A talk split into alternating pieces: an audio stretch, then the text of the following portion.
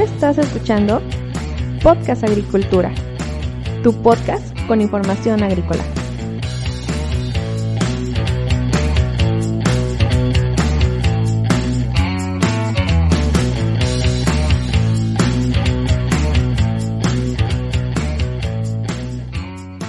Hola, ¿qué tal? Me da mucho gusto saludarte este miércoles 15 de abril de 2020.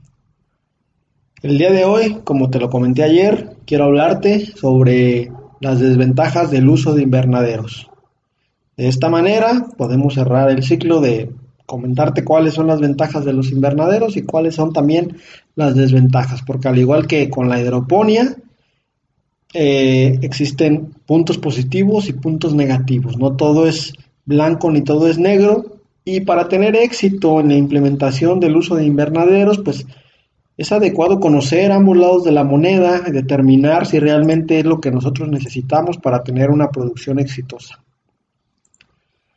Bueno, el día de hoy quiero comentarte varias desventajas de los invernaderos. Voy a comenzar por Inversión inicial elevada. Los invernaderos son estructuras que tienen un costo de construcción relativamente alto. Por ello, los proyectos de invernaderos suelen requerir una inversión inicial bastante elevada. Y es que, de hecho, el principal objetivo de un proyecto de este tipo debe ser recuperar ese gasto lo más rápido posible, bueno, eh, recuperar esa inversión, hay que verlo como una inversión, porque obviamente estamos en el supuesto de que ya eh, analizaste detalladamente el proyecto de invernaderos que traes entre manos, y de ser así, pues obviamente se trata de una inversión que en cierto tiempo va a regresar, no lo sé, un año no creo, pero bueno, tres años, cinco años, ese dinero va a volver. Y aquí ya comenzamos con las restricciones, porque esa inversión elevada que necesitas hacer para poner un invernadero nos restringe un poco a utilizarlo para la producción solamente de cultivos de alto valor comercial. ¿A qué me refiero con cultivos de alto valor comercial? Estamos hablando de algunas hortalizas, eh, pimiento, pepino, jitomate, las berries, eh, y algunas plantas ornamentales. Porque el problema es que económicamente los invernaderos no se justifican para cultivos básicos o con poco valor de comercialización. Claro, se puede construir un invernadero de un nivel tecnológico muy bajo con un costo mucho más contenido para este tipo de cultivos, pero al final de cuentas resulta un poco más complicado. Otra desventaja de, poner invernaderos es el desconocimiento de las estructuras mismas, porque un invernadero debe ser diseñado y construido en función de, varios aspectos, de considerar varias cuestiones importantes. Algunos de los aspectos que destacan, bueno, son las condiciones medioambientales de la zona en la cual queremos producir, también los requerimientos climáticos de los cultivos y eh, la cuestión de, plagas y enfermedades que puedan llegar a tener los mismos. En este punto, considerando estas cuestiones que te comento y muchas otras más, hay que considerar cuál es el nivel tecnológico, no solamente deseado, sino el nivel tecnológico que realmente ocupamos para tener una producción exitosa. El hecho de que nosotros no identifiquemos el tipo de estructura que requiere el proyecto es bastante arriesgado y con tipo de estructura me refiero a un invernadero de baja tecnología, mediana tecnología o alta tecnología, o bueno, super alta tecnología en algunos casos.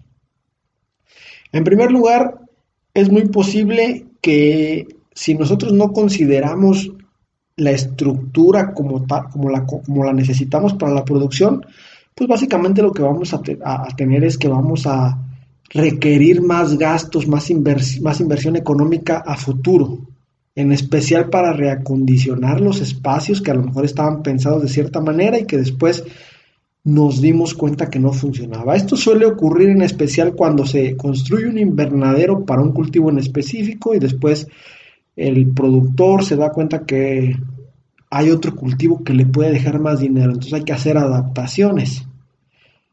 Eso sí, existe el riesgo de que la estructura después de estas adaptaciones no proporcione las condiciones óptimas para los cultivos. No es algo imposible de hacer, eh, tampoco es algo sencillo, pero es factible.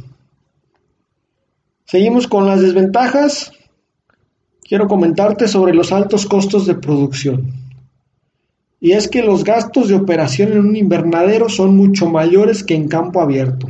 A ver, si tú produces en invernadero puedes obtener productos de mucha mejor calidad para vender en mercados que paguen mejor y obtener mayor ganancia. Sí, pero también los gastos de operación, los gastos de mantenimiento, el, comprar todo el material que se utiliza, eh, las bolsas o las macetas, el desinfectar el sustrato, etcétera. Todo esto implica un, más gasto que si nosotros producimos a campo abierto. Por lo tanto, siempre debe quedar bien claro eh, que se tienen gastos mucho mayores mientras más eh, que queramos darle al cultivo las condiciones ideales. Llega un punto en el cual cada detalle para mejorar nuestro cultivo implica una inversión importante. Y bueno, si le vas a entrar a esto de producir en invernaderos, debes de saberlo. Si en el exterior, por ejemplo, las temperaturas son bajas, entonces el gasto en electricidad y o gas por concepto de calefacción va a elevar tu costo de producción. Si se tienen altas temperaturas y quieres enfriar el ambiente, también vas a requerir este enfriamiento y vas eh, o, mejor ventilación implica un costo de producción. Esto solo por mencionar un par de ejemplos que son bastante comunes en la producción en invernaderos, pero en realidad prácticamente cualquier modificación que se quiera hacer, cualquier adecuación, cualquier mejora implica un gasto importante de, de recurso económico.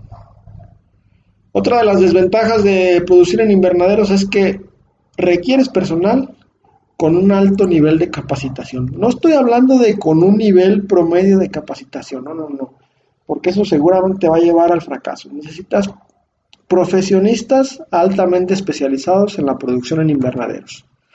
Porque dentro de los invernaderos los trabajadores son completamente responsables de las plantas, es decir, pues no le puedes echar la culpa a la granizada, no le puedes echar la culpa que llovió muy fuerte, no le puedes echar la culpa a las plagas, porque en teoría las debes de tener en control. Entonces, pues quien es responsable de la producción debe hacerse responsable al 100%. Y es que el hecho de poder controlar todas las variedades eh, del ambiente, perdón, las variables del ambiente, significa que cualquier problema presentado tiene un responsable inmediato. Cuando algo falla en la producción a campo abierto, pues a veces no es tan sencillo determinar qué fue lo que falló. Por ejemplo, cuando fertilizamos a campo abierto, eh, eh, es decir, que no utilizamos una estructura de protección hermética como un invernadero, que no tenemos un sistema hidropónico y lo hacemos al suelo, pues cuando fertilizamos, por, por más bien que se quiera hacer la cuestión puede llegar a haber un fallo y al final no es tan sencillo determinar si, un, si lo que pasó fue que un elemento se bloqueó en el suelo porque había un nutriente en exceso. O sea, sí se puede hacer, tienes que mandar a hacer análisis, pero no lo tienes al momento. Es decir, mandas a hacer un análisis, esta semana vienen por él, la siguiente semana te lo entregan y entonces para cuando ya llega a lo mejor ya perdiste la rastreabilidad de cuál era el problema en sí. En un invernadero, todos los problemas son rastreables de forma inmediata porque cualquier cosa que se haga bien o mal hecha se refleja en la planta. Esta es la razón por la cual los trabajadores que trabajan en invernaderos deben ser capacitados de forma constante para que puedan estar completamente preparados para cualquier inconveniente que se presente, porque créeme va a haber inconvenientes. No importa qué tan bien lo hagas, siempre surge algo que hay que arreglar. Y bueno, esta capacitación del personal implica mayor costo de producción, porque al final, pues, el hecho de tener a tu gente capacitando implica un costo, una inversión extra, me gusta llamarlo, porque si se hace de forma adecuada, esa inversión que haces después, eh, a lo mejor a corto, mediano plazo, te regresa, te regresa los dividendos, ¿ok? Y bueno, sin duda es indispensable para que la operación se realice de forma eficiente y segura el hecho de tener este tipo de capacitaciones. Otra ventaja de trabajar en invernaderos es que las condiciones, perdón, otra desventaja es que las condiciones también son óptimas para el desarrollo de patógenos. A ver, uno de los objetivos principales de los invernaderos es mantener a las plantas en su mero punto de confort, es decir, en las condiciones óptimas para su desarrollo. Pero esto implica que los patógenos también van a disfrutar de las mismas ventajas. Es verdad que estas estructuras nos permiten hasta cierto punto aislar a, nuestro cultivo de las plagas y enfermedades que están en el exterior. Aquí el problema es que cuando no tenemos las medidas fitosanitarias adecuadas, y con fitosanitarias adecuadas me refiero a medidas extremas de protección, porque realmente eh, la idea es mantener plagas y enfermedades fuera del invernadero, porque una vez que entran van a explotar y va a ser difícil eliminarlas. Eh, bueno, si no tenemos estas medidas fitosanitarias, es entonces cuando los patógenos de alguna u otra manera logran introducirse dentro del invernadero. Aquí sí es bien complicado, tirando imposible saber qué fue lo que pasó. ¿Quién introdujo una enfermedad en el cultivo? O sea, quién sabe. O sea, podrías haber traído unas esporas en la ropa. Es dificilísimo saber. Entonces, eh, cuando esto ocurre, lo más probable es que el desarrollo de este patógeno se vea acelerado, porque pues este, están las condiciones ideales para su desarrollo y bueno, sus efectos negativos van a ser inmediatos y van a representar pérdidas en la producción, sí o sí. Ya casi terminado, ya casi termino. Ah, de hecho me falta solamente una desventaja del, del uso de invernaderos y es la dependencia del mercado. La comercialización de los cultivos que obtenemos en invernaderos requieren tener un mercado seguro, con canales de comercialización previamente verificados. Es una verdadera locura poner un invernadero, sacar una buena producción con buena calidad para ver después dónde se acomoda. Es básicamente un suicidio empresarial hacer eso. ¿Por qué? Porque si tú vas a gastar, volvemos al mismo punto, si tú vas a invertir tu dinero en un invernadero, es porque tienes un mercado seguro, porque tienes una visualización muy analizada sobre cuál va a ser tu canal específico de comercialización. Porque al final de cuentas, si no lo tienes y produces un cultivo de alto valor comercial, pero no lo puedes acomodar en el mercado, pues lo más seguro es que vayas a tener que ir a la central de abastos más cercana y remates tu producto o lo vendas a lo mejor no tan barato, pero no al precio que pudiste haber obtenido. Entonces, de nada sirve obtener rendimientos elevados si al final los productos van a ser vendidos a precios bajos o incluso, lo que es peor, al mismo precio que los productos de campo abierto. Recordemos que, los productos hortícolas, eh, ejemplos, algunas flores, hortalizas, las berries, que actualmente están muy de moda, son altamente perecederos. Mientras más tiempo se mantengan en almacenamiento, su precio de venta será menor debido a que va a disminuir la calidad de los productos eh, en cierto nivel. Por lo tanto, tener un mercado seguro donde comercializar toda esa producción que vas a obtener es totalmente indispensable si es que quieres producir eh, bajo un invernadero. Como ves, también existen varias desventajas del uso de invernaderos, de la producción en invernaderos, y son desventajas importantes que no se consideran muchas veces y que bueno, esto implica que actualmente en nuestro país exista un alto índice de fracasos de proyectos de invernaderos.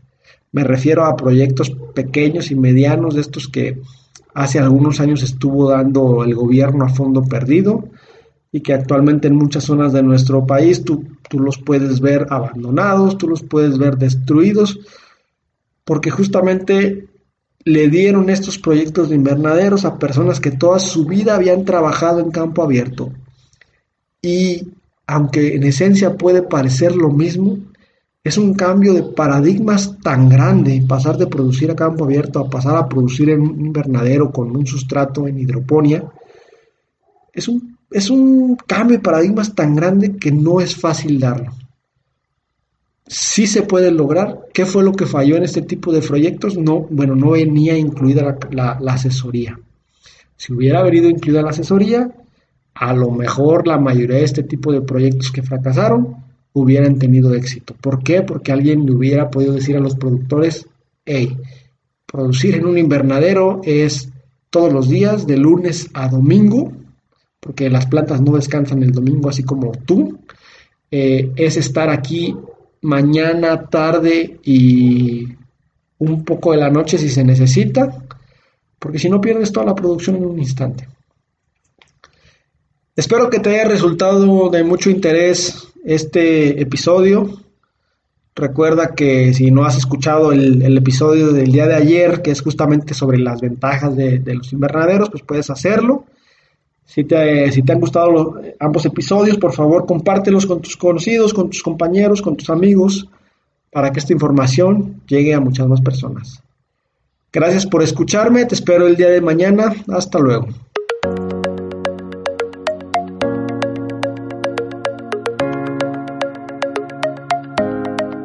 Hemos llegado al final de este episodio. Muchas gracias por escuchar Podcast Agricultura.